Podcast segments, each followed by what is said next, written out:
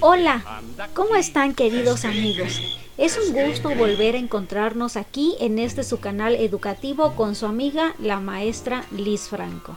El día de hoy, como ya es de costumbre, les traemos un tema educativo buenísimo.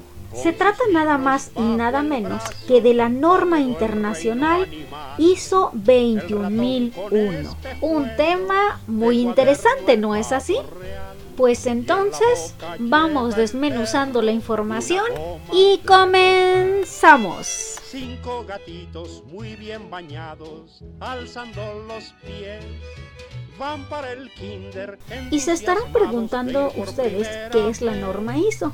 Bueno, pues esta es una organización internacional de normalización, la cual pertenece a una Federación Mundial de Organismos Nacionales de Normalización.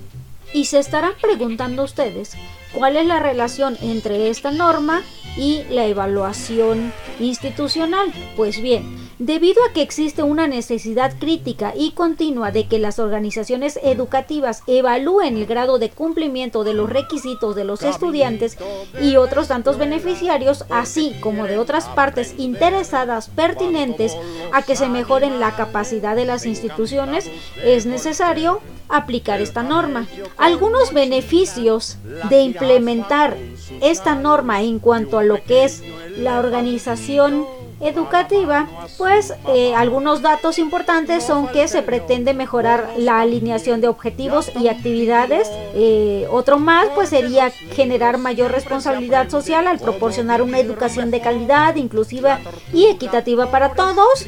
Eh, también un aprendizaje más personalizado y una respuesta eficaz para todos los estudiantes. También procesos y herramientas de evaluación coherentes para demostrar e incrementar la eficacia y la eficiencia.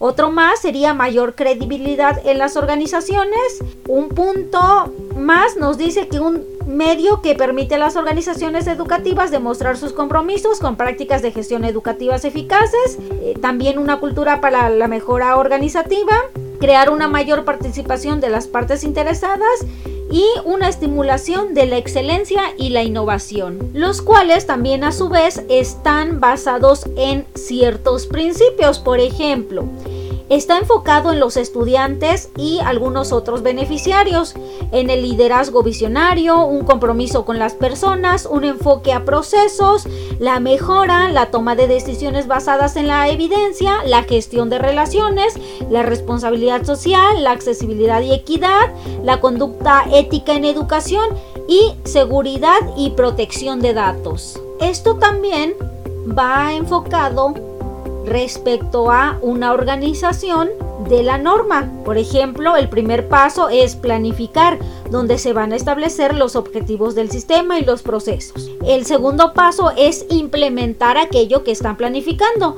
Lo tercero sería la verificación, que aquí es donde se realiza un seguimiento y la medición de los procesos y los productos y servicios resultantes de toda esta investigación y por último nos habla de un actuar en donde como bien sabemos pues se toman decisiones para mejorar el desempeño cuando y donde se es necesario.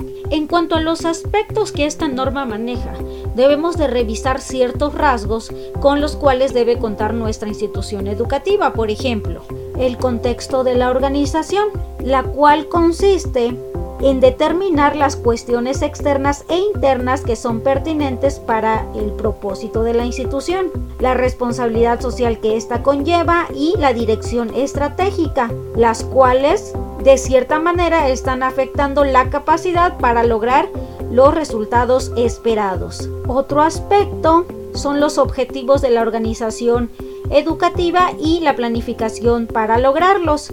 En este aspecto deben de tener objetivos coherentes con la política de la organización educativa. Estas deben ser medibles, deben tener en cuenta los requisitos aplicables, deben ser un objeto de seguimiento, también deben actualizarse según corresponda. Debe de analizar también los recursos humanos con los que se cuenta, como el personal empleado en la organización, algunos voluntarios, por personal de proveedores externos que trabajan dentro de la institución. Otro aspecto importante analizar es la infraestructura, como lo son los edificios y terrenos, equipos de hardware y software y los servicios. Otro punto importante es el análisis del ambiente para la operación en los procesos educativos, tales como los factores psicosociales y los factores físicos. El siguiente aspecto es el desarrollo del plan de estudios.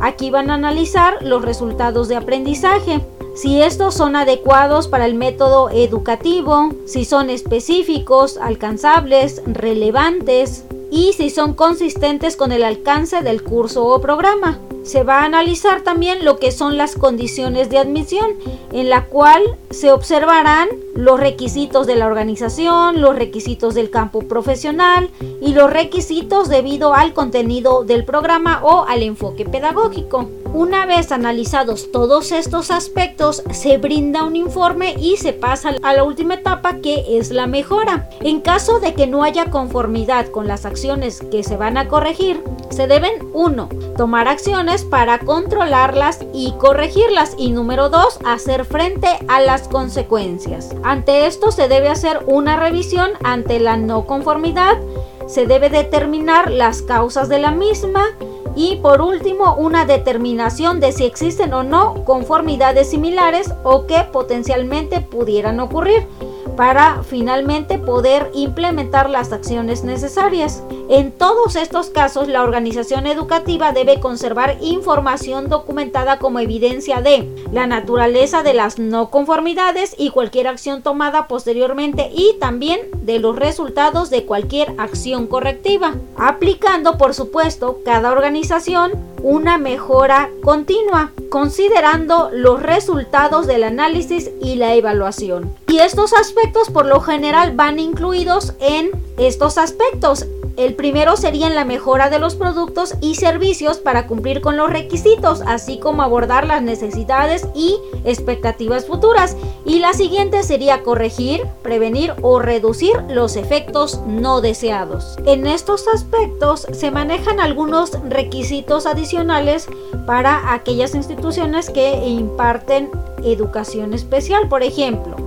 Eh, la institución debe de tener instrucciones adaptativas, debe tener un contenido acelerado o enriquecido, debe permitir la inscripción en dos programas distintos u organizaciones educativas, debe tener medidas individuales adaptadas y un ajuste al currículum, así como un reconocimiento de aprendizaje y experiencia previa para aquellos alumnos. Por último, es importante mencionar que debe propiciar oportunidades en el lugar de trabajo. También nos habla de requisitos adicionales para la educación de la primera infancia y estos son eh, por ejemplo, debe de tener en las instalaciones recursos de aprendizaje, instalaciones para jugar, instalaciones para guardería, en cuanto a la competencia, pues esta organización debe proporcionar educadores con formación especializada en esa área. En cuanto a los planes de aprendizaje individual, pues debe plantear objetivos generales, específicos e indicadores respectivos. En la recepción y entrega de niños, pues la organización debe designar a una persona responsable de la recepción de los alumnos. También promover el intercambio de información entre la persona designada y la familia del niño. En cuanto a la entrega de los alumnos, se debe designar también a una persona responsable de la entrega y un lugar para que esta actividad se lleve a cabo. Deben también asegurarse que estos niños sean entregados solamente a la persona autorizada. En cuanto al aspecto de cuidado e higiene, la institución debe definir el cuidado de la higiene adecuado a las necesidades individuales de cada niño, promover la autonomía progresiva del niño en relación con la higiene personal, asegurar que cada niño tenga recursos individuales para la higiene personal y conservar, información documentada en relación con la higiene personal y las actividades de cuidado de cada niño. Interesante todos estos aspectos, ¿no es así? Bueno, pues pasemos al siguiente punto en este mismo aspecto, que sería el cuidado en caso de enfermedad o accidente. Aquí la organización debe definir la manera en cómo va a actuar ante estas situaciones. También debe de definir las reglas para la administración de medicamentos a los niños. En cuanto a los materiales, equipos y espacios pedagógico-lúdicos, estos materiales deben ser adecuados con la edad y la situación de los alumnos. La institución debe definir la frecuencia, el método y las personas adecuadas para garantizar la higiene de cada uno de estos materiales. Y por último, tenemos la gestión del comportamiento y prevención de la negligencia y del abuso infantil. En estos aspectos, las organizaciones deben de proveer acciones para prevenir la negligencia y el abuso infantil, ya sea por parte del personal o los compañeros. También la identificación de cuestiones relacionadas con la negligencia y el abuso infantil. Y por último, acciones para tratar las cuestiones sobre negligencia y abuso infantil identificadas, ya sean dentro de la organización educativa o en el hogar. Aquí incluye una metodología para informar a las autoridades pertinentes. Como pudimos analizar, la norma ISO comprende un sinfín de situaciones que pretenden una mejora en la calidad tanto de las instituciones educativas como el aprendizaje que se imparte en ellas. El informe final nos dará las pautas necesarias en los aspectos que nosotros debemos de poner mayor énfasis, tratar de mejorar estos aspectos para seguir logrando los mejores aprendizajes hacia nuestros alumnos. Interesantísimo el tema, ¿no es así? Bueno, pues esto sería todo por hoy. Nos vemos en el siguiente capítulo. Excelente tarde a todos.